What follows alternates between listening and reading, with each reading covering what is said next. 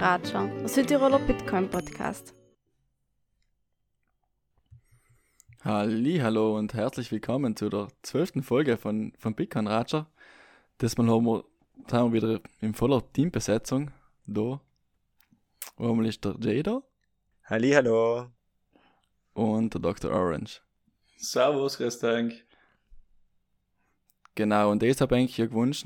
Wir haben über Instagram so eine kleine Umfrage gemacht, was es als nächstes hören will. Und haben wir jetzt gesagt, aktuelle News und Bankenkrise. Ähm, wir haben jetzt so gedacht, dass wir das ein bisschen ausblitten, weil es ziemlich viel ist eigentlich für eine Folge und deswegen werden wir jetzt das mal die Bankenkrise ein bisschen beleuchten und da haben wir auch schon unseren Spezialisten da, in Dr. Orange, der sich da eben ganz gut auskennt und das haben sehr, sehr gut erklärt, muss ich sagen. Deswegen machen wir das mal die Bankenkrise und bei der nächsten Folge wird es dann um aktuelle News rund um Geopolitik und Finanzwesen und allgemein so ein bisschen Sachen geben, die was allweil passieren, weil es passiert ja sehr viel. Da ich sagen, wir starten gleich mal in die Folge. Ah, nein, bevor ich es vergiss, äh, brauchen wir wieder die Blockzeit, bitte. Hat jemand die helfen, Enk?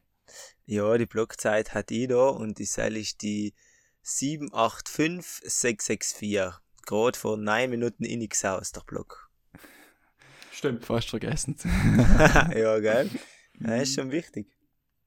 Mhm. Auf jeden Fall. Na gut, dann, dann starten wir bei rein, oder? Wie, ich habe mir jetzt so gedacht, dass wir, dass wir am Anfang einfach kurz erklären, äh, was bis jetzt halt so passiert ist, nochmal ein kurzes Revue passieren lassen, von was ist Geld von der letzten Folge vielleicht auch, dass mhm. wir dann gleich, gleich weitermachen können und einfach die Zusammenhänge verstehen, wie, wie das alles funktioniert so heint. Top dann würde ich sagen, äh, fangen wir so mit einem guten historischen Rückblick der Zinspolitik, damit wir wirklich ähm, auch alles verstehen können, was gerade abgeht und so weiter. Müssen wir wirklich erwähnen, zurück in die Geschichte schauen. Ähm, und ja, prinzipiell haben wir 40 Jahre lang im Trend sinkende Zinsen gehabt, nach einem guten Paul Volcker. Ich gehe mal mit den Namen, Letztes Mal war es der Gary Gensler, heute ist es der Paul Volcker. Wer ist der Paul Volcker? Mhm. Ähm, er war der damalige Chef von der Fed, also von der amerikanischen Zentralbank zwischen 1979 bis 1987, meine Und er hat nämlich ein ähnliches Problem gehabt, was wir zurzeit haben, und zwar hohe Warenkorbinflation, also hohe CPI-Inflation. Und das Problem hat er in die 70er, 80er mit hohe Leitzinsen besiegen gekannt. Was war seine Überlegung dahinter, beziehungsweise was ist der Mechanismus dahinter? Ganz kurz und vereinfacht formuliert. Hohe Leitzinsen führen schlussendlich zu hohe Zinsen für Kredite von Geschäftsbanken. Das heißt dann auch gleichzeitig, dass wenigere Marktteilnehmer holen sich an Kredit, weniger Geld wird geschöpft und folglich kehlt sich die Nachfrage ab und die Preise sinken. Und die Leitzinsen waren damals tatsächlich hoch. Höhepunkt war Morni bei die 19 Prozent und das können wir uns Boah. in der heutigen Zeit nimmer vorstellen. Heint reden alle von hohen Zinsen und wir sind bei der Fed, also bei der amerikanischen Zentralbank, glaube ich, nicht einmal auf 5 Prozent und die EZB kriegt hinten noch mit um die drei Prozent. Und, und wir sehen schon, dass Sachen langsam anfangen zu, zu brechen. Und heint gehen wir wie ein ins Detail und schauen uns an, wie und was da eigentlich bricht. Aber bevor wir das tun, müssen wir noch wie ein weiter ausholen, um den Kontext da zu verstehen, wo wir uns äh, jetzt zurzeit befinden. Und ich darf da jetzt gleich mal wie einen Monolog halten. Es bitte unterbrecht mhm. mich, grätscht ein, wenn, ich, wenn ich eigentlich schon langweil. Aber die 40 Jahre nach einem guten Ball, Paul Volcker, in dem wir die Zinsen allem weiter gesenkt haben, die waren geprägt mit mehreren Finanzkrisen. Und das war auch der Grund, wieso die Zinsen allem weiter sinken gemäßt haben. 1987 hat es den so, sogenannten Schwarzen Montag mit einem ordentlichen Crash an der Wall, Wall Street gegeben. Die Lösung war Zinssenkungen von ähm, Alan Greenspan, halt war der damalige Fed Chair, noch ein Paul Walker ähm, und die Liquidität einfach für die für die Banken äh, zu erhöhen, also billiges Geld einzupumpen ins System. Dann hat 1989 ähm, die japanische Blase ist dann geplatzt. Lösung Zinssenkung plus die Erfindung von Quantitative Easing, das was dann in der Corona-Pandemie von allen Staaten gemacht worden ist prinzipiell. Quantitative Easing. Zur Erinnerung, Staatsanleihen werden von Notenbanken gekauft. Wieder eine Art und Weise, ähm, ja, Geld ins System einzupumpen, jetzt ganz vereinfacht gesagt. Dann hat es mit von den Nein. Ja, wenn so. ich den kurz unterbrechen kann. Äh, ich glaube, da müssen wir zwei Sachen sind mir jetzt aufgefallen, die was glaube ich wichtig sein zu verstehen. Zum anderen hast du vorher gesagt, es ist billiges Geld in die Pumpe geworden im Markt.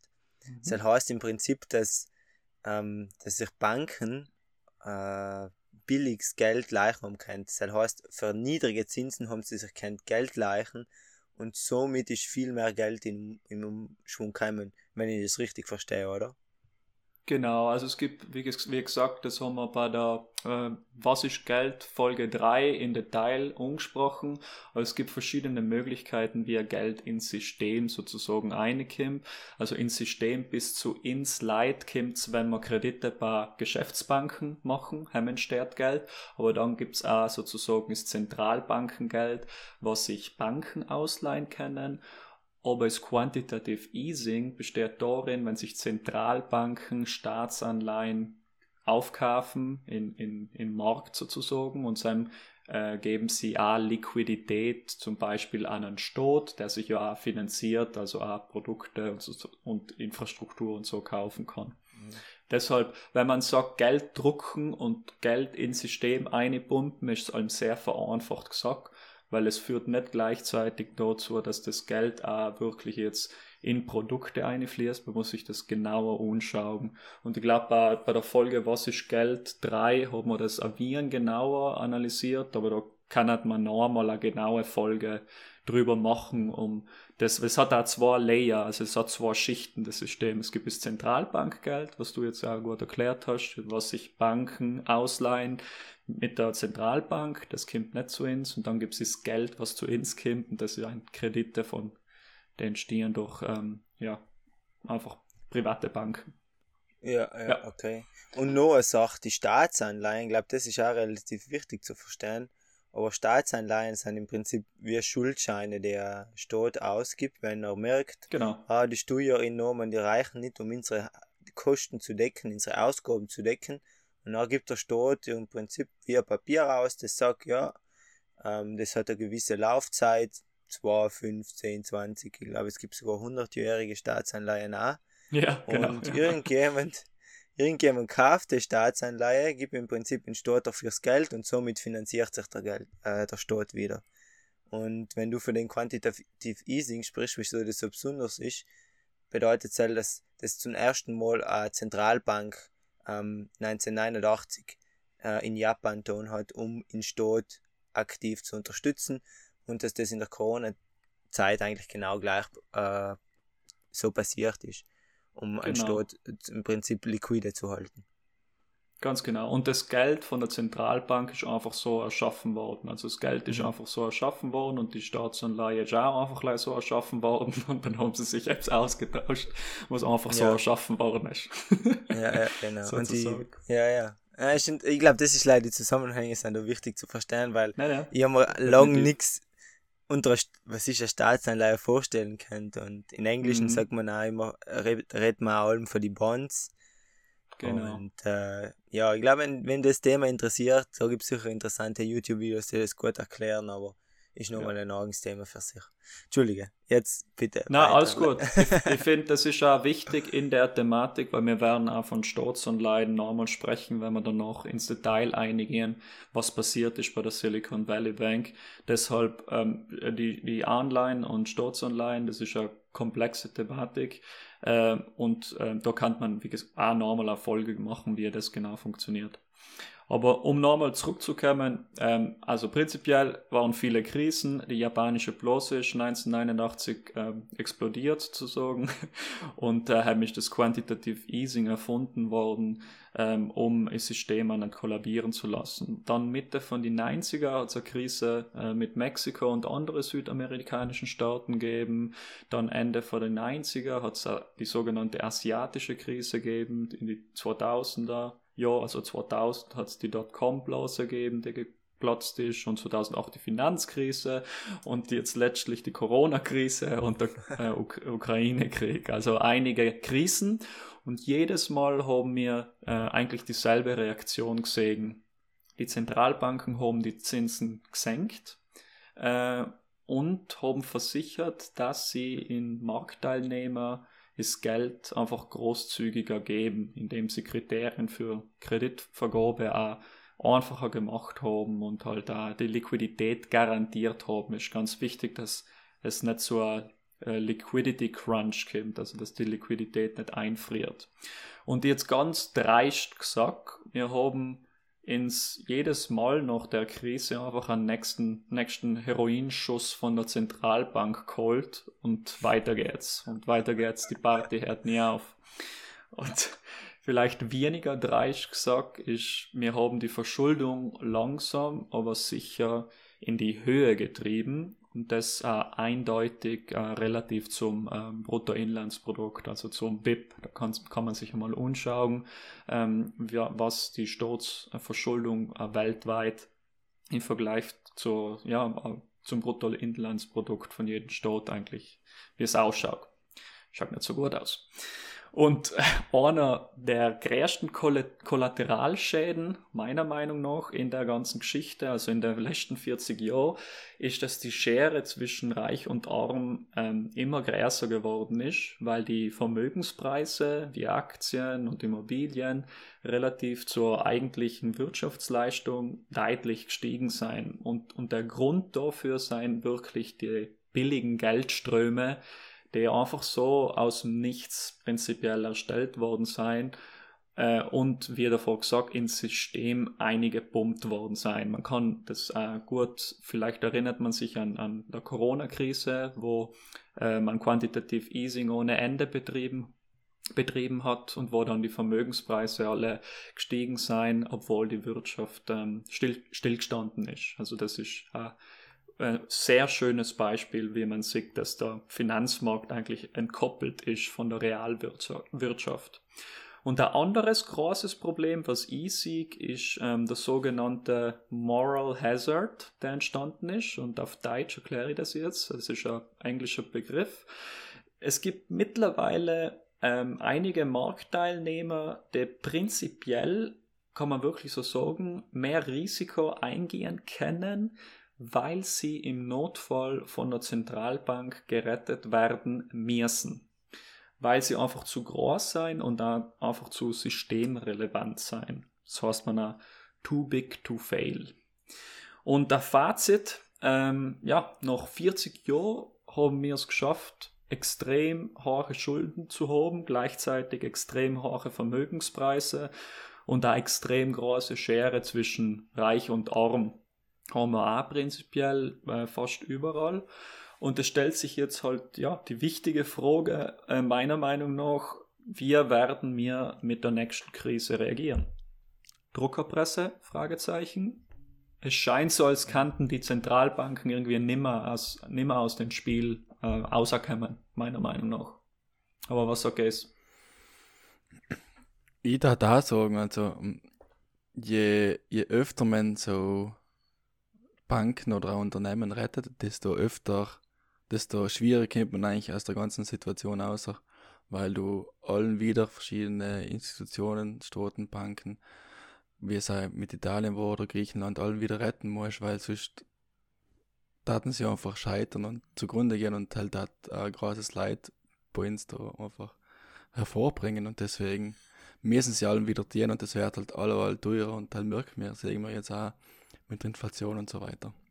Finde ich. Ja. Mhm. Und ich finde halt vor allem das Problem, oder was mich am so fasziniert an dem Ganzen ist, dass man nichts daraus lernt gefühlt. weil den Moral Hazard hast du ja schon perfekt beschrieben, was das ist. Das sind einfach große Institutionen wie wichtige Banken oder ähm, teilweise auch schon große wichtige Unternehmen von einzelnen, von einzelnen Staaten, die was, von denen die Wirtschaft so viel von einem Unternehmen abhängig ist, die werden nur weiterhin unterstützt, anstatt einmal äh, vielleicht eine reinigende Krise, die logischerweise schon Schmerz verursacht, äh, durchzustehen. Aber durch den, dass man die in einer schwieriger Zeit unterstützt, wird die Krise leer ausgeschoben, beziehungsweise das Problem meiner Meinung nach größer gemacht. Und äh, das ganze Konzept von Too Big to Fail, ähm, ich meine, das ist schon, boah, ich finde das schon fragwürdig, weil da, ich verstehe es auf der einen Seite absolut, wie man reagiert, reagieren hat gewählt und ich verstehe auch die Leute in den in entscheidenden Positionen, wie sie reagiert haben, dass sie mit billigem Geld haben probiert, die Wirtschaft anzukurbeln, ohne in eine Rezession zu gehen. Aber meiner Meinung nach braucht es halt oft einmal so eine reinigende Wirkung ähm, oder so, so, so zyklisch, weil der Markt bewegt sich ja zyklisch und da braucht es oft einmal so eine reinigende Wirkung, wo die ganzen ja. Sachen, die nicht auf nachhaltigen Wirtschaften aufgebaut sein, ähm, bereinigt werden. Aber in den letzten 40 Jahren ist das halt nie zugelassen worden, beziehungsweise allem, wenn kleine Symptome oder äh, Sachen passiert sind, ist das mit billigem Geld wieder aufgefangen worden. Und die Kosten ist sein im Prinzip auf alle Leute durch äh, Inflation aufgeteilt worden. Also sind gewisse Marktteilnehmer müssen sich nicht nach die allgemeinen Regeln äh, spielen, weil sie zu wichtig sein fürs äh, ganze System. So schaut es meiner Meinung nach aus und ich finde es schon fragwürdig. Auch wenn ich sagen muss, ich verstehe, wieso äh, gewisse Leute, zum Beispiel die Präsidenten für die Zentralbanken so reagieren, wie sie reagieren, um einfach einen kurzfristigen Schmerz ähm, zu verschieben. Ja. ja, genau, also ich, ich kann das eigentlich unterschreiben.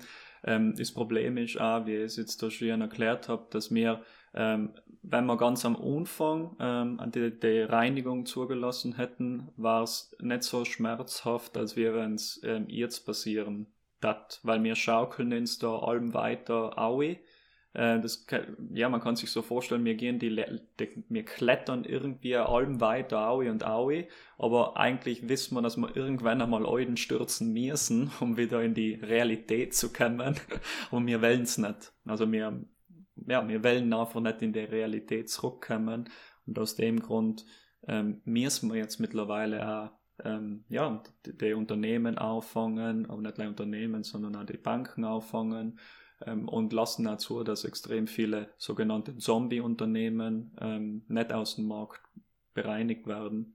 Und meiner Meinung nach die aktuelle Schwierigkeiten der Notenbanken, also Zentralbanken jetzt haben, ist, dass die expansive Geldpolitik der letzten 40 Jahre, vor allem auch, wie gesagt, durch die ganzen Krisen, aber auch Corona hat sozusagen noch Öl ins Feuer geschüttet, plus die Preisschocks wegen Ukraine-Krieg und da die Lieferengpässe, auch wiederum durch Corona, haben jetzt tatsächlich die Warenkorbinflation in die Höhe getrieben.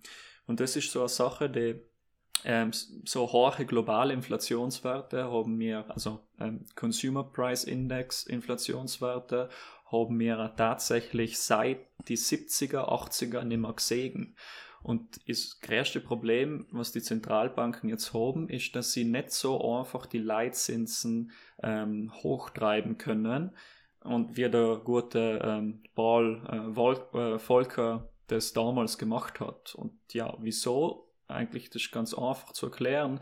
Wir haben jetzt viel mehr Schulden und der Markt kann, sie, kann somit hohe Leitzinsen viel schlechter ertrogen. Also wir seien jetzt viel gehebelter in der Situation drin, als wir früher waren. Und die ultimative Frage ist, kennen die Zentralbanken die Warenkorbinflation senken, ohne wirklich strukturelle Schäden und Verwerfungen im Markt zu induzieren? Und wenn wir ins die, die Geschichten in die letzten Wochen anschauen, im letzten Monat gibt es leider schon erste Anzeichen, dass das relativ schwierig wird. Also ich möchte jetzt nicht die Christine Lagarde sein und dann nicht der, der Jerome Paul äh, und niemand eigentlich eine Zentralbank, weil man sieht schon ein Beispiel von der Silicon Valley Bank in der USA, dass das ähm, ja schwierig, sehr, sehr schwierig sein wird. Ja.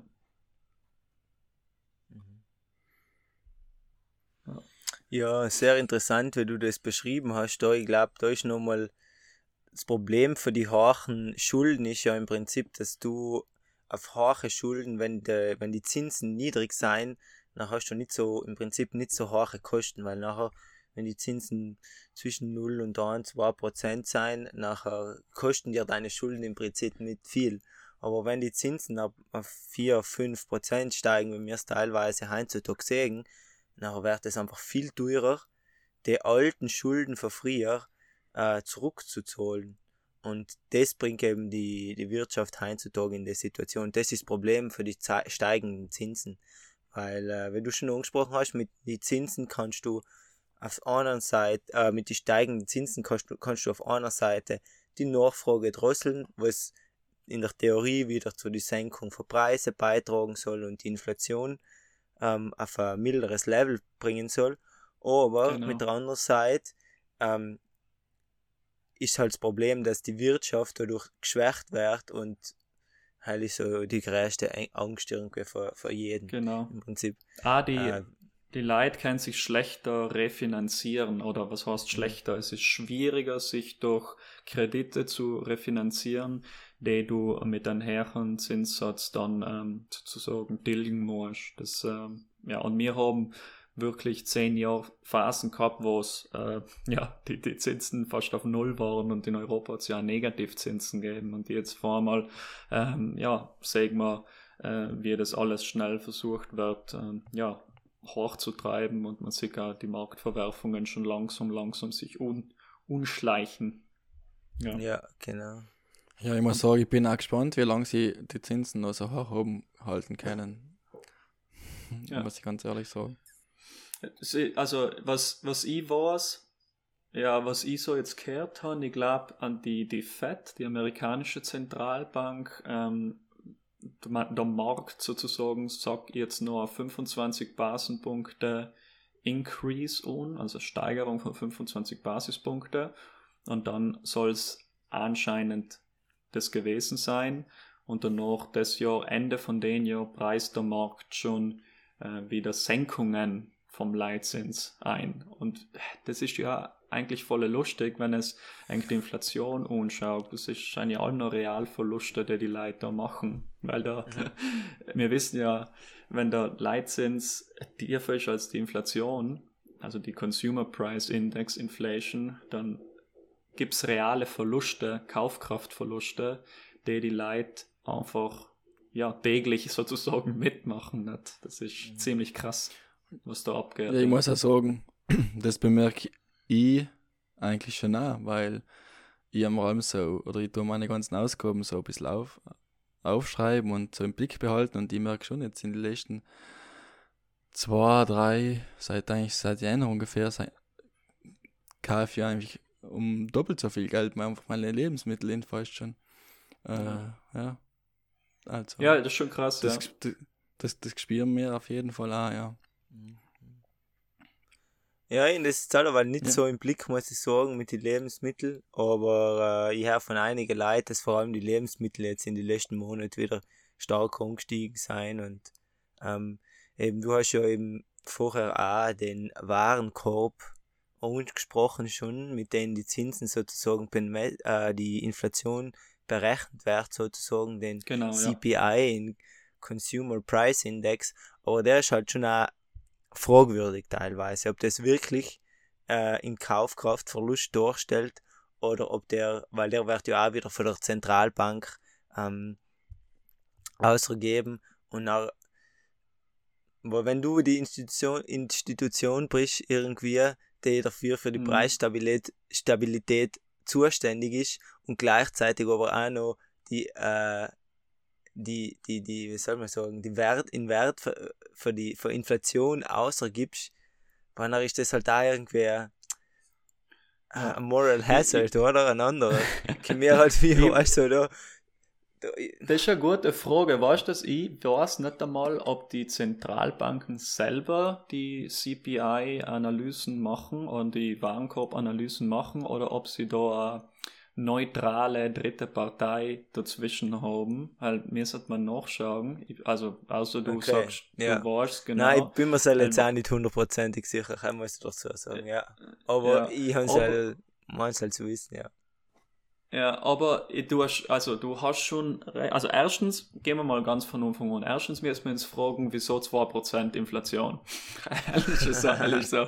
Erstens müssen wir uns selbst fragen. Wenn wir haben eine Antwort gefunden haben, die Sinn macht, äh, nicht nur allem noch nicht, dann ähm, müssen wir uns fragen, wie wird der Warenkorb berechnet. Und heim wirklich kann man jetzt auch nochmal eine ganze Folge machen. Ihr mir Wien eingelesen.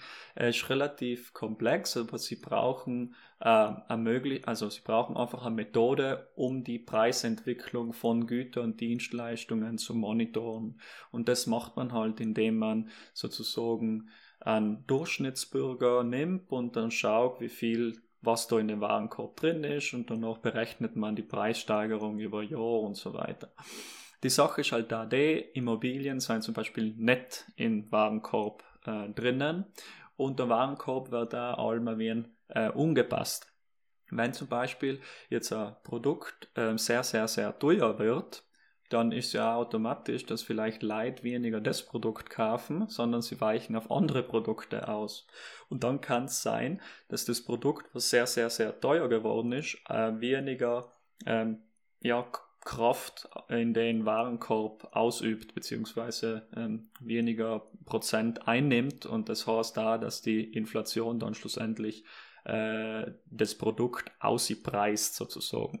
Und dann gibt es auch die Heg Hegeno ähm, äh, Hegem Hegemonic Adjustment oder sowas, also weil Produkte werden ja besser. Das heißt, wenn dein iPhone jetzt drei Kameras statt zwei Kameras hat, ist der Preis ähm, Anstieg von dem Produkt äh, legitim, sagen sie. Aber wie gesagt, weißt, das ist allem so äh, tricky. Äh, sie, also man, man braucht eine Möglichkeit, um die Inflation ähm, einfach zu messen. Ähm, ich finde aber die Definition von Inflation, ähm, meine persönliche Definition ist die Geldmengenausweitung. Ähm, jeder kann sich schon seine eigene Inflation, äh, Definition von Inflation machen, weil es so ein komplexes Thema ist, aber Tatsache ist, dass die Definition einmal eine Geldmengenausweitung war und das leichtet mir als Laie mehr ein, als wir, keine Ahnung, ja, die CPI-Inflation und so weiter, obwohl sie wichtig ist. Also CPI-Inflation, also der Warenkorb, der ist auch aussagekräftig, weil das wirkt dann auch auf die Bürger. Abgesehen von Asset Price Inflation und so weiter und so weiter. Aber da sag ich, da kann man wieder eine Stunde drüber reden, über die verschiedenen Möglichkeiten. Es gibt auch die sogenannte, es gibt so, auch die sogenannte Shrinkflation. Ich möchte jetzt leider mal kurz da erklären. Das heißt, wenn die Produkte ähm, einfach kleiner werden. Äh, wenn die zum Beispiel äh, eine Sache, die, die vielleicht jeden einleichtet, wenn man ein Packel Chips kauft, dann ist da auch wie ein Luft drinnen. Und wenn man schaut, wie die Packeln Chips vor, keine Ahnung, 20, 30 Jahren waren, war halt weniger Luft drinnen. Aber man äh, macht sozusagen zum gleichen Preis, kriegt man weniger Produkt.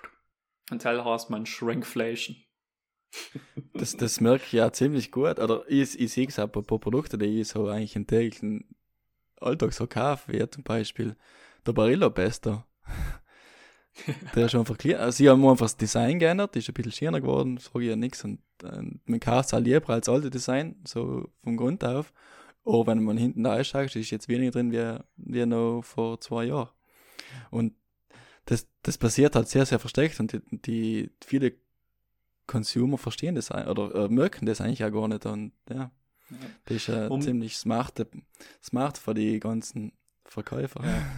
Weißt, um das zu verstehen, müsstest du dir nicht nur einen Preis aufschreiben, sondern du müsstest da ja einen Preis per Gramm oder per Milliliter aufschreiben. Du müsstest, Ja, ja, müsstest daheim einen Excel-Sheet haben und jetzt mal noch Mhm. einen einkaufen, als da aufschreiben. Schon wie ein Komplex. Aber ja. Aber ich glaube, wenn du öfter einkaufen gehst, dann, dann oder habt mittlerweile schon angefangen, so ein bisschen auf die Sachen zu schauen. Und Mhm. ja, ich glaube, wenn du öfter ja. einkaufen gehst, dann hast du auch ein kleines Gespür für das, dass, äh, das was da vielleicht passiert. Wenn du, wenn du drauf schaust. Ja. Aber, Aber jetzt stelle ich eigentlich die Frage. Ganz viele die Frage. Ah, sorry, ich sag gleich. Entschuldigung. Ja. Nein, nein. Nein, ich wollte nur sagen, das ist ganz, ganz lustig, weil das passiert mit ziemlich vielen Produkten. Ja, ja, definitiv. Auch mit Schokolade mhm. und so. Es gibt äh, in der mhm. Schweiz gibt's das berühmte Matterhorn-Schokolade, wo, wo sie einfach ein paar Zacken weggenommen haben. Es waren, keine Ahnung, zehn Zacken und jetzt sind es halt fünf Zacken. Aber die Frage, was ich eigentlich stellen möchte, ähm, glaube ich, die, die Zentralbanken schaffen, um die Warenkorbinflation zu senken, ohne dass es zu mehrere strukturelle Schäden und Verwerfungen kommt im Markt? Das ist eigentlich eine, eigentlich eine Meinung. Also einige strukturelle Verwerfungen haben wir gesehen, da gehen wir vielleicht jetzt dann noch gleich eine mit der Silicon Valley Bank, aber was ist eigentlich ein Gefühl? Ähm, wenn ich anfangen darf, also mein persönliches Gefühl ist, dass sie das wahrscheinlich auf längere Zeit nicht beheben werden können. Ähm, aus dem ganz einfachen Grund, dass wir da in Europa wieder äh, Krieg haben, erstens Hell. Ähm, zweitens eben, dass viele Staaten sehr, sehr hoch verschuldet sind, vor allem im Süden. Drittens, dass wir abhängig sein eigentlich von, von der USA nicht ganz abhängig, aber schon großteils. Und ja, was soll ich noch gut sagen? Ja, da kommt noch, noch viel zusammen eigentlich. Und ah ja, und die, natürlich die Bankenkrise, was, was wir jetzt eigentlich noch besprechen werden. Da. Deswegen, meiner Meinung nach, wird die, die EZB und die ganzen Zentralbanken sich da ziemlich schwer das, die Inflation da eigentlich zu senken. Ja, im Prinzip, wenn ich da meinen Senf noch dazu geben darf, schnell oder meine Meinung, wie ich denke, was sein kann oder wie ich mir denke, was passieren wird, ist, dass, dass man halt probiert, irgendwie so nicht ganz die Wirtschaft da zu murksen und, äh, und letzten Endes äh, über die Inflation einfach die ganzen äh, die, die in Schaden entstandenen äh, und so auf die, auf die, auf die, auf die Bürger im Prinzip anzuwälzen. Halt denke ich, wird passieren. Ich denke, das Thema Inflation wird schon noch ein bisschen präsent sein die nächsten Jahre. Ich, keine Ahnung, wie hoch oder so, aber ich glaube, dass Inflation noch nicht, noch nicht ganz ausgestanden ist, das ganze Thema. Und man ja. wird sich letzten Endes, denke ich mir halt mal, eher für die Wirtschaft äh, und für keine strukturellen Schäden mh, mm, insetzen. Ähm, ich denke, da wird noch viel Propaganda kommen uns das irgendwie schmackhaft zu machen, dass die Inflation nicht so schlecht ist und dass die Inflation, weiß ich nicht, gut fürs Klima ist oder keine Ahnung was, aber weißt du, können auch viele coole Stories kommen, mit denen man probieren will, die Leute zu, zu beeinflussen, wieso das eine gute Sache ist, weißt aber ja, keine Ahnung. Ich bin brutal gespannt, auf, ob sie das Inflationsziel anpassen. Weil Hell war ja. meiner Meinung nach krass. Wenn sie sagen, also 2% war, war cool, aber Leute, 3,5%? Alter, heim geht die Wirtschaft ab. Das ist doch nur Shit, 3,5%. Sam fliegen wir. Und da bin ich echt gespannt. Ja, ja. ja. Mhm. Ja, ich, ich, bin echt gespannt, weil die Sache steht, ich glaube, ähm, was sein kann, wenn jetzt wirklich eine Finanzkrise ähm, induziert wird durch die Erhöhung von den Leitzinsen und eine wirkliche Liquiditätskrise, äh, Credit Crunch induziert wird, dann ist gleich einmal, dass wenn viele Unternehmen äh, Leid kündigen, dass die Nachfrage einfach komplett kollabiert und dann geht die Warenkorbinflation, die äh, kann tatsächlich auch äh, schnell, schnell sinken. Aber ich glaube, die Inflation ist jetzt vielleicht ein bisschen mehr so sticky, weil wir auch nicht mehr ähm, wirklich viel Produktivität haben, wie zum Beispiel China in die 70er, 80er ist China äh, als ultra große Arbeitsmaschine auf den Markt getreten und hat es halt auch geschafft, die Preise zu senken durch die Produktivität. Und aus dem hat man auch die Inflation ja, sozusagen bekämpfen kennen, leichter. Das Einzige, was wir jetzt vielleicht haben, ist, dass ChatGPT das macht, was China gemacht hat, wer weiß. Oder künstliche Intelligenz. Aber ich bin gespannt. Ich bin echt gespannt, wie es, wie es weitergehen wird. Aber zurück, Was auf- zurück zur Bankenkrise, außer es habt noch ein paar Sachen zu, zu sagen. Ähm, Ian Like will sagen, dass wir zurzeit eigentlich in so einer ziemlich, ziemlich interessanten Zeit leben, weil man möchte sich irgendwie ein bisschen, bisschen etwas in der Luft und so ein Systemwechsel, irgendwas bahnt sich da irgendwo an, irgendwo auf der globalen Welt. Ähm, sind ja noch mehrere Akteure, die was jetzt versuchen, auch vielleicht gegen, den- gegen US-Dollar zu, gehen und zu sein und ihr eigenes Ding aufzubauen. Also da kann ähm, Verschiebung von der Weltordnung schon, schon passieren in der nächsten Zeit und Inflation spielt in die Hemd, zum Beispiel China und auch Russland, ähm, brutal in die Karten, hinein, muss man sagen. Ja. Weil Ja, ja, Inflation ja eigentlich auch Sprengstoff für die eigene Gesellschaft ist. Ich weiß nicht, wie, wie, wie lange die Bevölkerung da noch stillsteht. 100 Prozent, ja. Definitiv. Das polarisiert und da, wie gesagt, Inflation Mhm. und nicht leider Schere zwischen Arm und Reich, die äh, hochgetrieben worden ist durch die ähm, Asset-Vermögenspreisinflation. Und äh, wenn, wenn jetzt einmal eine Wirtschaftskrise verhindert werden soll mit weiteren Quantitative Easing oder man erfindet sich ja allem weitere Werkzeuge, die wir jetzt vielleicht auch, auch kurz besprechen werden, das neue ultimative Rettungspaket, was sie sich einfallen gelassen haben für die Silicon Valley Bank, ist ja brutal interessant. Aber soll halt nochmal sowas kommen, dann reden wir von Geldschwämme, die wieder die Vermögenspreise hoch halten, weil die müssen auch hoch bleiben, weil viele Banken haben auch Immobilien als Sicherung von ihren Kredite. Wenn die Immobilien am Preis fallen, dann haben sie Probleme, weil dann müssen sie die, der Person sagen, ja, schau, deine Sicherheit hat jetzt so und so viel Verlust gemacht, kannst du Kapital nachreichen, weil sonst schwierig. Also da, das wird spannend. Aber da machen wir jetzt einen Ausflug in Immobilien, was wir noch nicht machen wollen. Aber vielleicht müssen wir uns in, in, in sechs Monaten wir über die, nicht Bankenkrise, sondern Immobilienkrise reden. Aber lasst uns mal kurz wieder den Fokus auf die Silicon Valley Bank legen, wenn es wollt. So gleich, damit du noch was sagen wollt. Nein, ich, ich dachte jetzt auch wieder mal zurück auf die Bankenkrise. Da haben wir jetzt haben wir viel über Inflation diskutiert. Aber was, was auch spannend war auf jeden Fall und wichtig. Ähm, aber jetzt kommen wir zum eigentlichen Thema von, Genau. von der Folge, oder? Machen wir halt. Also die gute Silicon Valley Bank. Da muss ich wieder ein wenig ausholen, um das verständlich umzubringen. Und wie gesagt, bitte grätscht ein und ähm, verbessert mich, wenn ich was falsch sage. Ähm, also die Zinsen, al- also die Zinsen sind niedrig gehalten worden für die letzten, keine Ahnung, zehn Jahre. Und die Vermögenswerte wa- waren sehr hoch und in der Zeit hat die Silicon Valley Bank langfristige Staatsanleihen gekauft. Wieso? Jetzt machen wir einen kurzen Trip in die Vergangenheit und schauen uns das ein genauer an. Stellt euch vor, wir haben Corona, die Finanzmärkte werden mit Geld geflutet, das viele Geld weiß nicht wirklich wohin und die Möglichkeit auf billiges Geld war auch ein Grund, wieso Venture Capital Firmen und verschiedene Startups wirklich Milliardenbeträge einsammeln gekannt haben. Also das Geld ist in Investitionen eingeflossen. Und genau das haben auch viele Unternehmen in Silicon Valley gemacht. Silicon Valley mir seit jedem ein Begriff sein. Das ist in den USA eine Region, wo extrem große Unternehmen oder auch kleine Startups sein, die im Technologiebereich sehr aktiv sein und so weiter und so fort. Also da fließt sehr, sehr viel Kapital ein, vor allem wenn der Markt sagt, okay, Risk Assets on, let's go. Also TEM vor allem.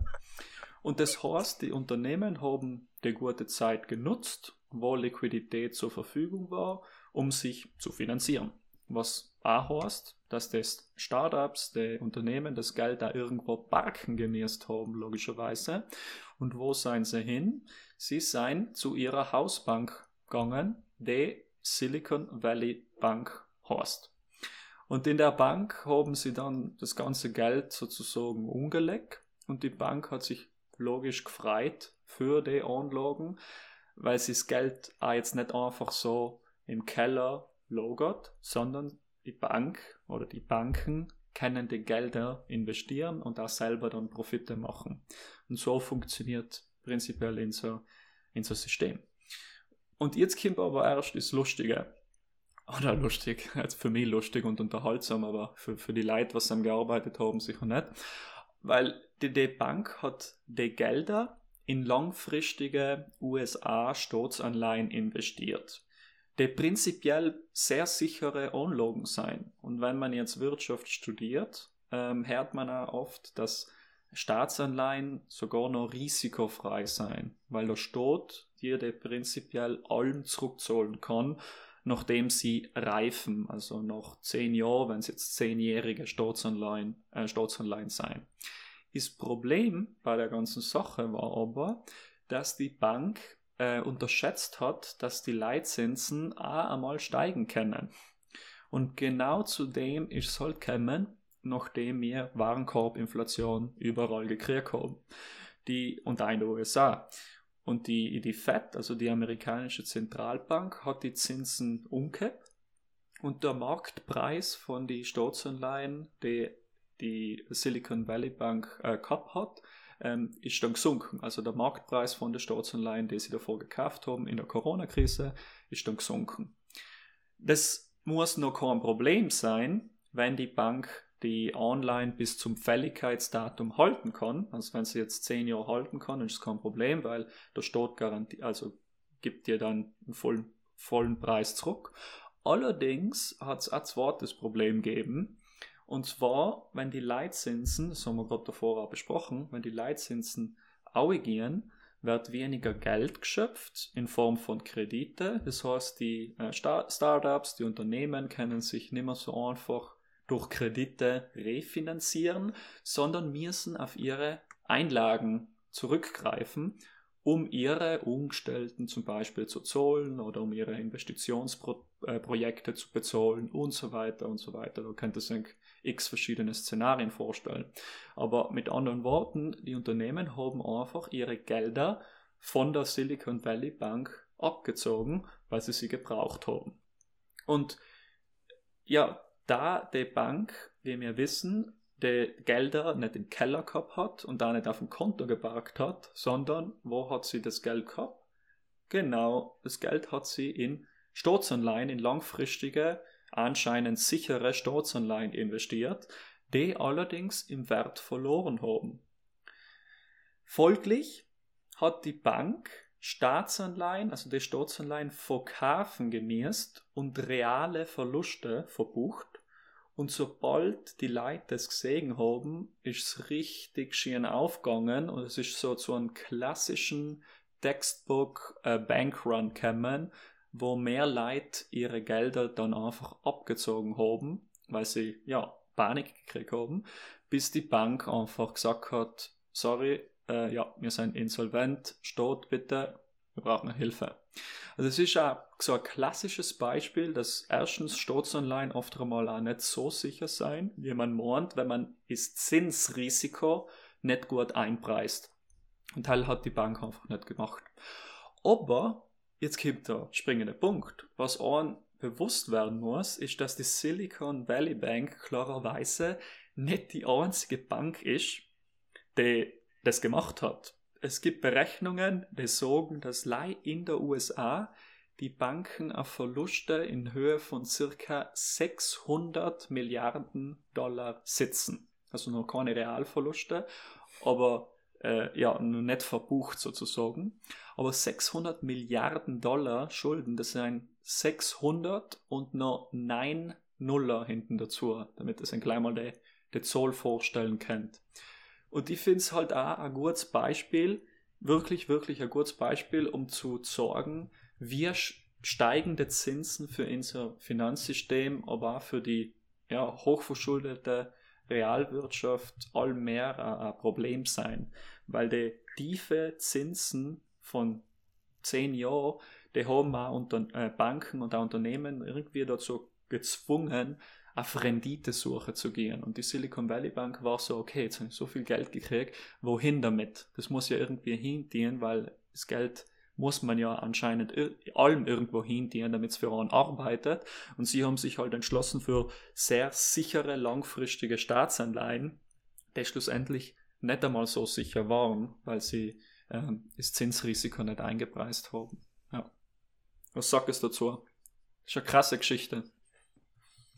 Ja, krass. Mhm.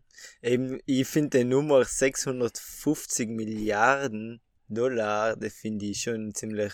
Ja. Da kann man sich nicht wirklich, wirklich drunter vorstellen, wie groß das ist. Ähm, allein zum Vergleich, ähm, in der Leihe hat so alles Südtirol gefunden. Südtirol hat ein Bruttoinlandsprodukt, also die gesamte Wirtschaftsleistung für Südtirol aus dem Jahr 2021 hat sich auf 23 Milliarden Euro belaufen. Also es geht um wahnsinnige, wahnsinnige Summen. Ja, Verluste, die aber noch nicht verbucht sein. Genau, das sind, lei, das sind lei Ver Verluste im Prinzip, äh, theoretische Verluste. Mhm. Theoretisch, die, nicht, ja. die nicht realisiert geworden sind, ja. Genau, weil haben das unsere Welt anders ausschauen, wenn das dann wirkliche Verluste waren. Ja. ja.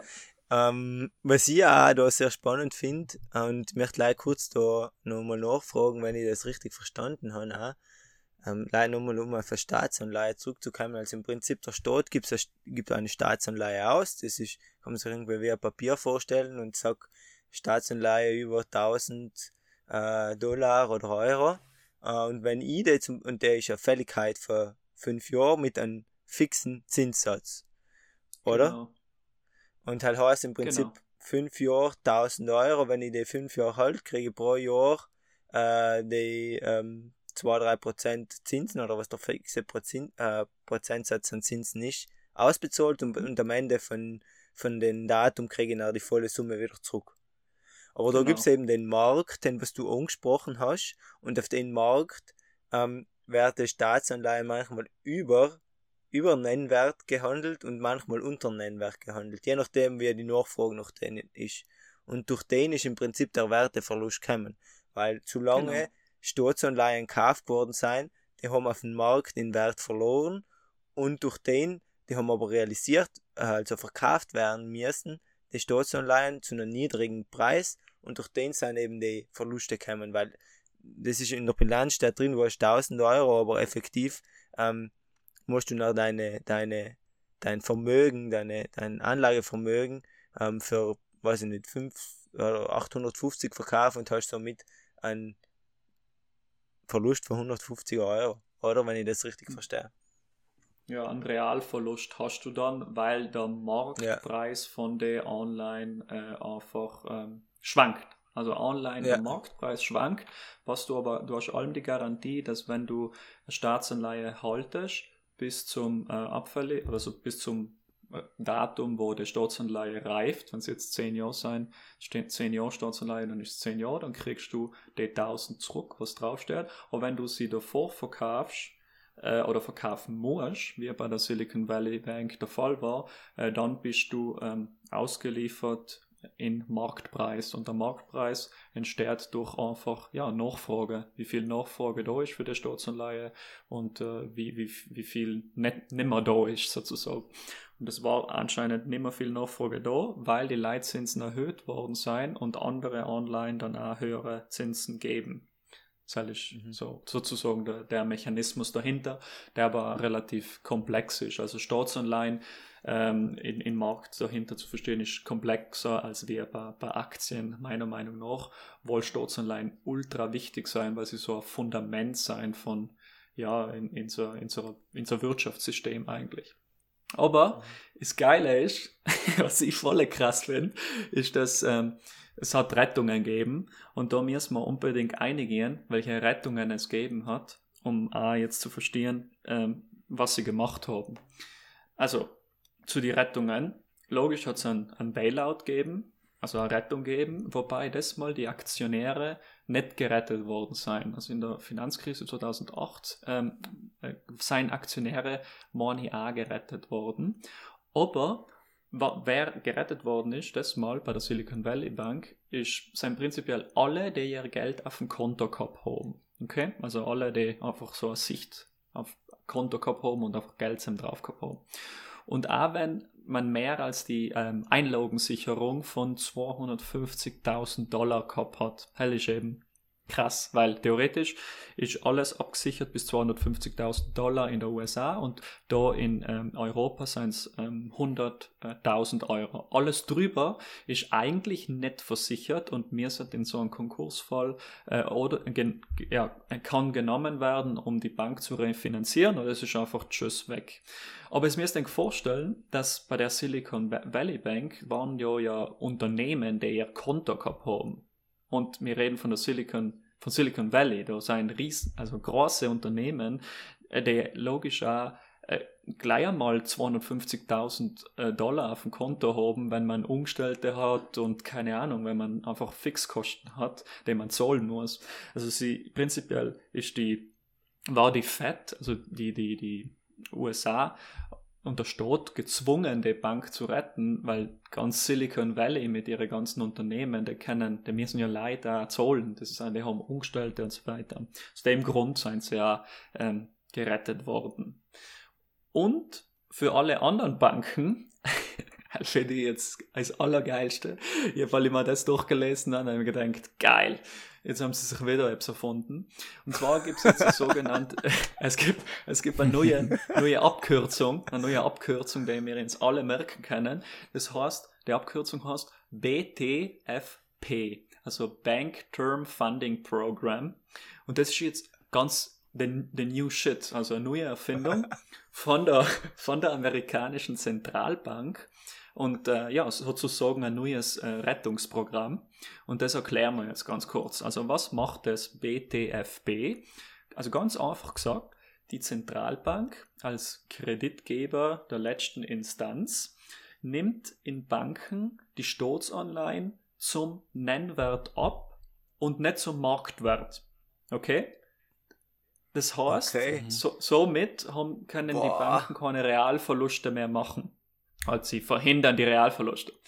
Also mit anderen Worten, die Zentralbank druckt einfach die Differenz, also die Marktverluste von den Staatsanleihen äh, und, und hebelt so komplett den Markt damit aus.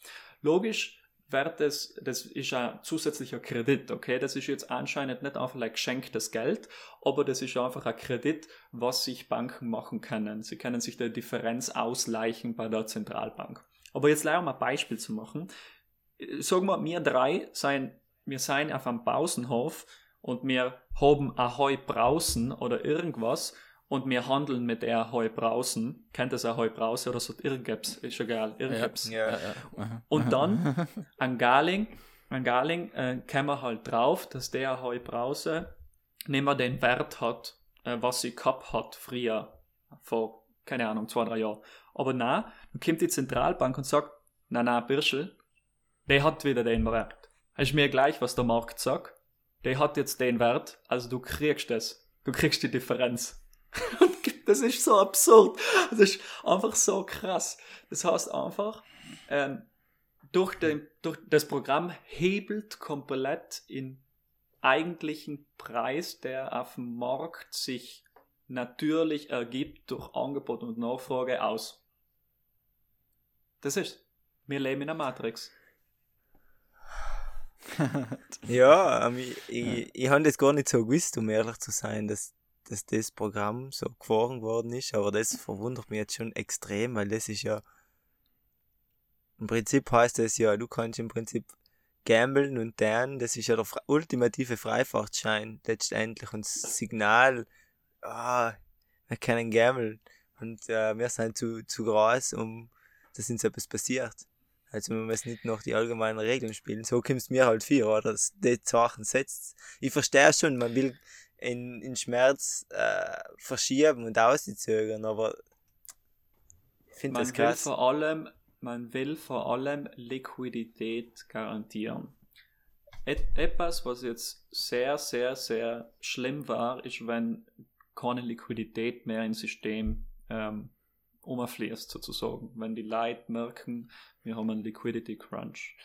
Dann, ähm, und uns halt zu, zu, zu dem Punkt darf es nicht kommen. Und wir werden also schau, wir werden jedes Mal irgendwelche neuen Abkürzungen kennenlernen in, in den nächsten Jahren, Monaten äh, mit solchen solche Tricks. Ich glaube, das zeigt halt wieder, ähm, wie, wo wir eigentlich sein. Also wir sind jetzt beim Punkt, wo es alles muss gemacht werden, um ähm, das System am Leben zu halten. Und das ist, das ist wieder so ein Beispiel. Also das BTFB, Bank Term Funding Program heißt, wenn es jemand nochmal kurz nachlesen will und sich das nochmal ähm, genauer anschauen will. Es ist nicht geschenktes Geld, also es ist viel, da gibt es auch so eine Diskussion, ist es quantitativ Easing, ist, ist es nicht quantitativ, quantitativ Easing. Es ist quantitativ Easing, dass ich sagen, in, einer, in der Ansicht, dass einfach Liquidität aus dem Nichts gemacht wird und äh, ins System eingepumpt wird also kurzfristig, weil das ist nicht ein geschenktes Geld, sondern das ist wieder ein Kredit, was die Zentra Zentralbank macht. Also, ja. Aber es ist, es ist einfach absurd, weil ich das gelesen habe und gedacht, wie geil. Die haben einfach unendlich viele Tools, weißt du? Ja, ja, logisch. Ja, da kann man Aber, vor allem wieder irgendwas auf äh, ein System erfinden, wie man halt das, das rettet. Ähm, ja wie du, wie du schon sagst. Und die Opportunitätskosten tragen dann halt die Bürger. Ja, weil Aber leider werden die halt oft übersägen. Schlussendlich, meiner Meinung nach, geht es so, entweder durch Inflation, also durch Warenkorbinflation oder durch Preis, ähm, also Asset Price Inflation, mir sein die, was die Opportunitätskosten, also die, ja, das einfach tragen müssen, weil mhm alles teuer wird. Und wenn ich sage alles, dann meine ich nicht gleich die Warenkorbinflation, sondern meine ich egal was. Auch wenn wir kennen jetzt nicht mehr Sporen, okay, dann müssen wir in ETFs einigen, um zu sporen. Das heißt aber auch, dass die ETFs teurer werden, weil solche Geschichten passieren. so ist's. Mhm. Und im mhm. Prinzip Wert, die Wertsteigerungen in Aktien und in den ganzen Assets, ETFs und so, das passiert ja nicht, weil die Realwirtschaft gewachsen ist, sondern einfach, weil das Geld ist, was halt in den Markt hineinkommt, irgendwo hinfließen muss und das meiste fließt halt in ETFs und Aktien und deswegen steigt es halt. Genau. Mhm. Ja. Genau. Das, und, und Aber was ist, wenn ja. alle Leute, was ist, wenn in alle Leute die ETFs auszahlen irgendwann einmal? was passiert ja. da? Dazu, dazu käme es nicht. Die gleiche Frage ist, äh, ist unsere Rente sicher? ja, logisch. War schwer was, keine Ahnung. Ja, äh, aber ja, niemand. Mhm. Das ist ja, ist lustig, aber das ist ja, ist, man merkt, bei solchen Sachen passieren, merkt man eigentlich, wie fragil das System ist. Und die Bankenkrise zeigt es halt schon wieder.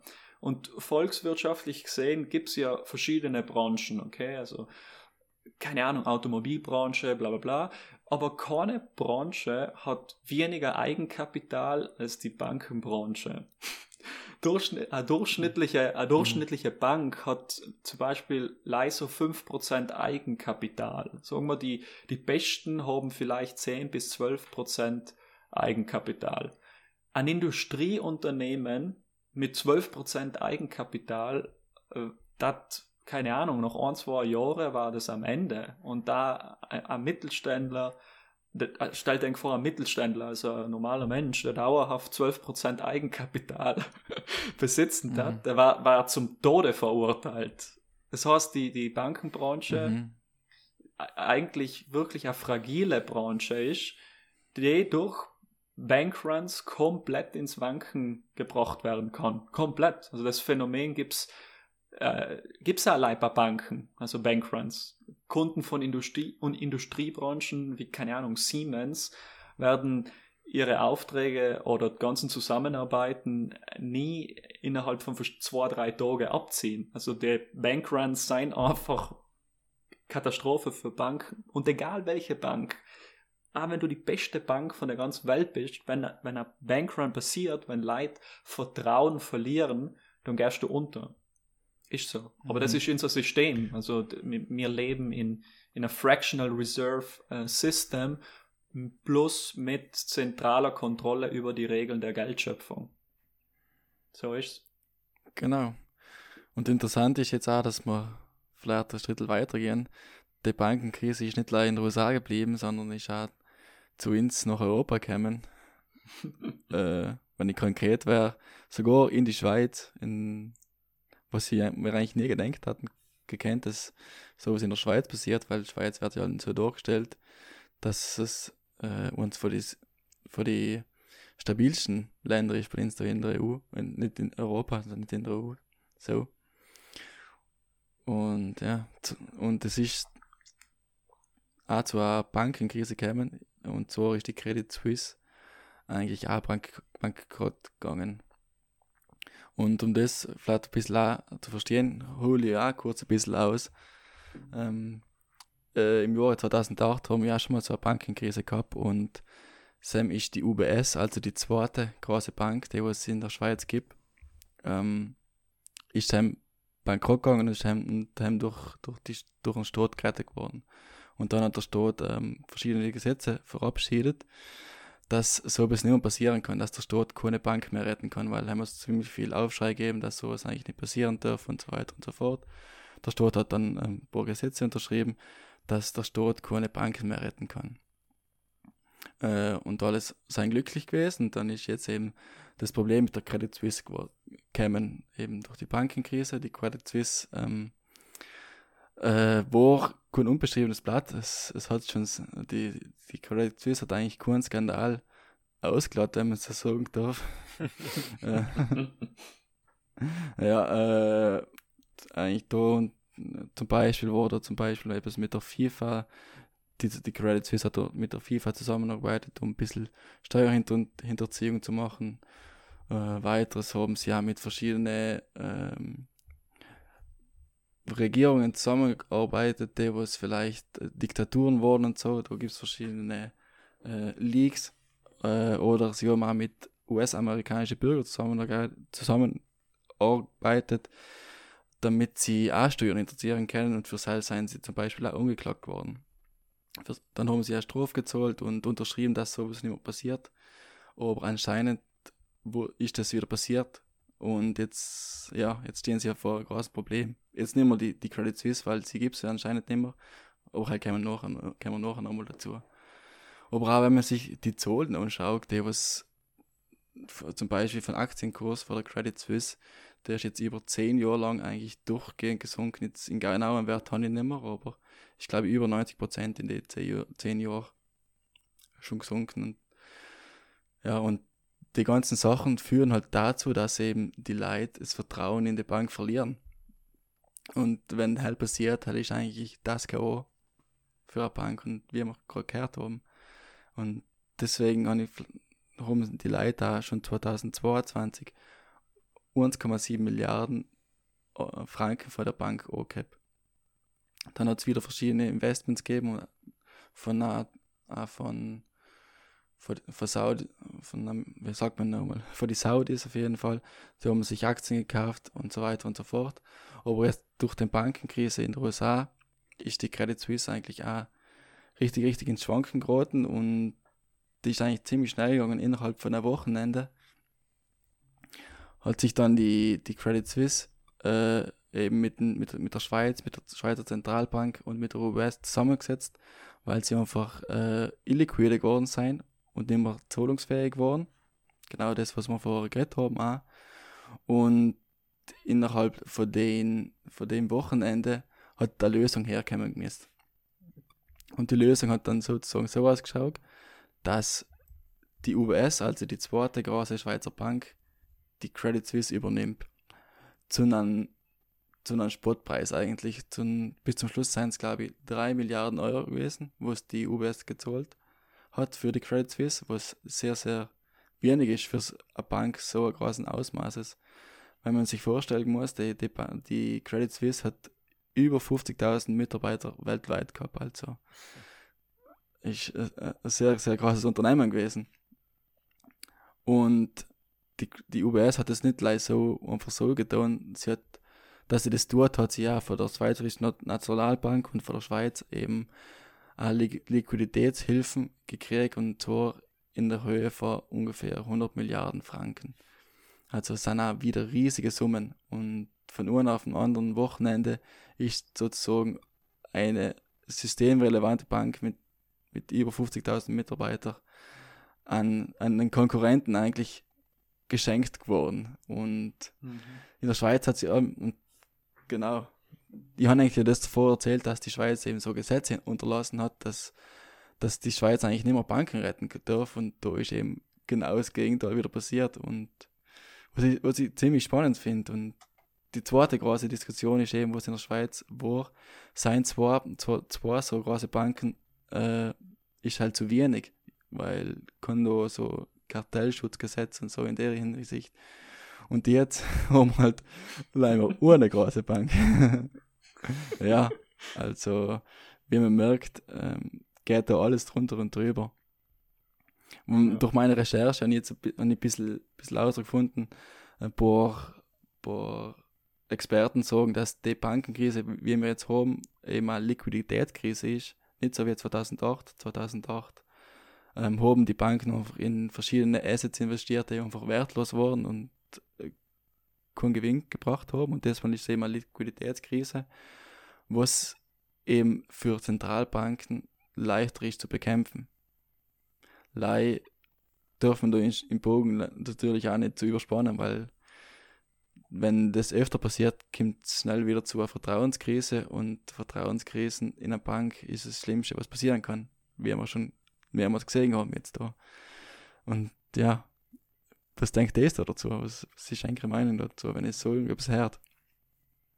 Wenn ich jetzt sagen darf, ähm, das ist so, in Warren Buffett kennen viele, ich mag ihn nicht, aber ein Zitat passt da brutal gut ein, was er mal gesagt hat. Und der hat gesagt, so, only when the tide goes out do you discover who's been swimming naked. Das heißt auf Deutsch, äh, wenn man, wenn das Wasser, also das Wasser hat verschiedene Gehzeiten und das, wenn das Wasser weggeht, dann sieht man, wer nackt schwimmt. Und das Wasser ist sozusagen die Metapher für, für Geld. Wenn Liquidität nicht mehr so leicht zu kriegen ist, dann sieht man wirklich, wer nackt schwimmt. Und die Credit Suisse ist meiner Meinung nach ähm, ein Beispiel, das genau da gut reinkommt, weil wie du jetzt schon erklärt hast, das ein von einer Krise in die andere, oder Krise, also von einem Skandal zum anderen Skandal einfach so kupft. Das, ähm, egal welcher Skandal, äh, da ist fast schon Wetten gekannt, die Credit Suisse war am Start.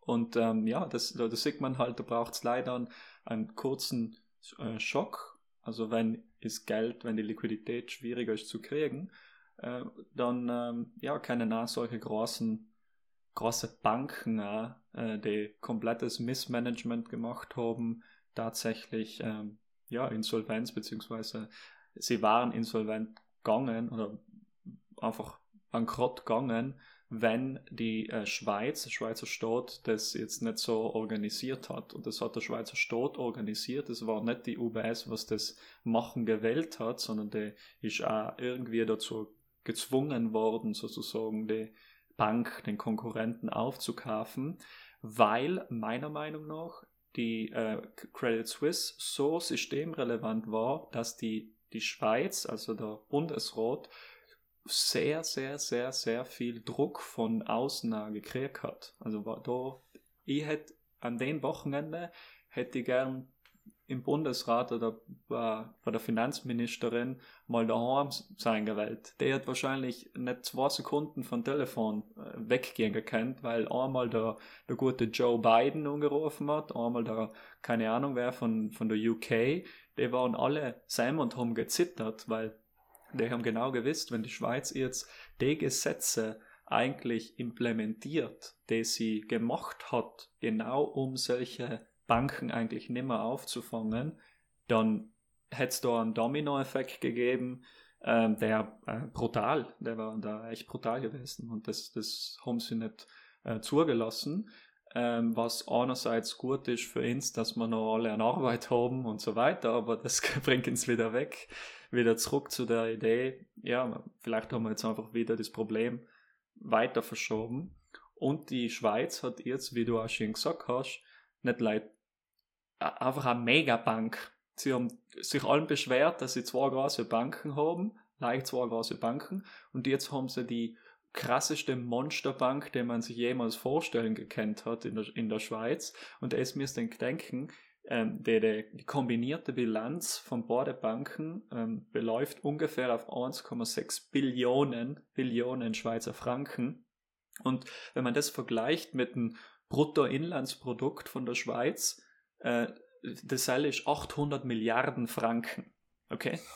Wie, das ist schon, das ist krass. Also wenn die Bank jetzt hops gehend hat, dann ist so, den muss man so oder so retten. Also vielleicht ist sie sogar noch too big to bail. Nicht like too big to fail, sondern too big to bail. Weil wenn das der Steuerzahler äh, dann retten muss, dann, also, dann arbeitet die ganze Schweiz gratis für ein paar Jahre, um die abzuzahlen. Das muss, das muss jemand mal checken, wie krass das eigentlich ist, nicht? ja. Ja, wenn man sich das mal so überlegt, das ist beängstigend, wo ich, wo ich sagen. Ja, ja definitiv. Ja, ich finde es halt, ich finde es krass, dass das so schnell gehen kann, weißt du, über ein Wochenende, ich das fast nicht mitkriege. Ähm, glaub, Wie ein Popcorn ja, Bist vor Twitter gesessen und hast einmal gescrollt mit Popcorn. Aber es ist das nächste. Was ja, ich bin noch mal zwei, ich habe mal ein Wochenende gönnt, ohne, ohne groß hinzuschauen. Und nachher habe ich mit Denksam ich weiß das noch gut, und dann haben wir wieder eine Folge aufgenommen und dann habe ich gesagt, wow, hast du mitgekriegt, was halt in der Schweiz überall abgeht? Mhm. Zwei Tagen bist du nicht dummer und schon entsteht die größte Megabank, die sich die Schweiz vorstellen hat könnte und es zeigt mir einfach, wie schnell es geht. Und ich meine, die Gesetze sind vielleicht nicht da, aber die werden, werden halt nicht befolgt, weil die Marktteilnehmer müssen sich nicht an die Gesetze halten. Weil es so einen großen Einfluss auf alles haben und so wichtig sein, dass die, dass die nicht noch dieselben Regeln spielen müssen. Und ähm, ja, ich meine, das macht einem schon ein bisschen nachdenklich, ähm, wie es weitergeht. Und äh, ja, ich bin schon mal gespannt. Ja, definitiv. Man muss jetzt schon sagen, jetzt die letzten ein, zwei Wochen habe ich nicht mehr viel gehört, eigentlich von Bankenkrisen. In kurzer Zeit hat es einmal geheißen, dass die Deutsche Bank äh, also bei Sam ein bisschen kriselt, aber mittlerweile Herr, Herr Rieder ziemlich wenig dafür. Ähm, was sagst du jetzt an Sam?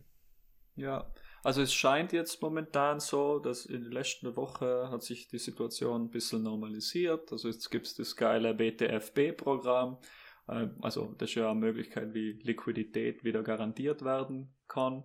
Dann hat, äh, was auch gemacht worden ist, ähm, genau, weil die Credit Suisse hops gegangen ist, haben sie die Swaps-Lines aufgemacht. Das heißt, die, ähm, die Fed hat in den ganzen anderen Zentralbanken und großen Banken Dollar-Liquidität garantiert. Und halt ist allem gut, sagen wir so, weil der Dollar wird in solchen Situationen auch als sicherer Hafen gesehen und die Leute flüchten dann sozusagen in Dollar, bla bla bla und so weiter. Deshalb, sie haben, ja, wenn man das Geldsystem so als Blutgefäß irgendwie sich vorstellen will, dann hat man alles getan, damit das Blutgefäß offen bleibt, damit der ganze Körper mit Blut versorgt werden kann. Und das haben sie dann so gut wie möglich gemacht.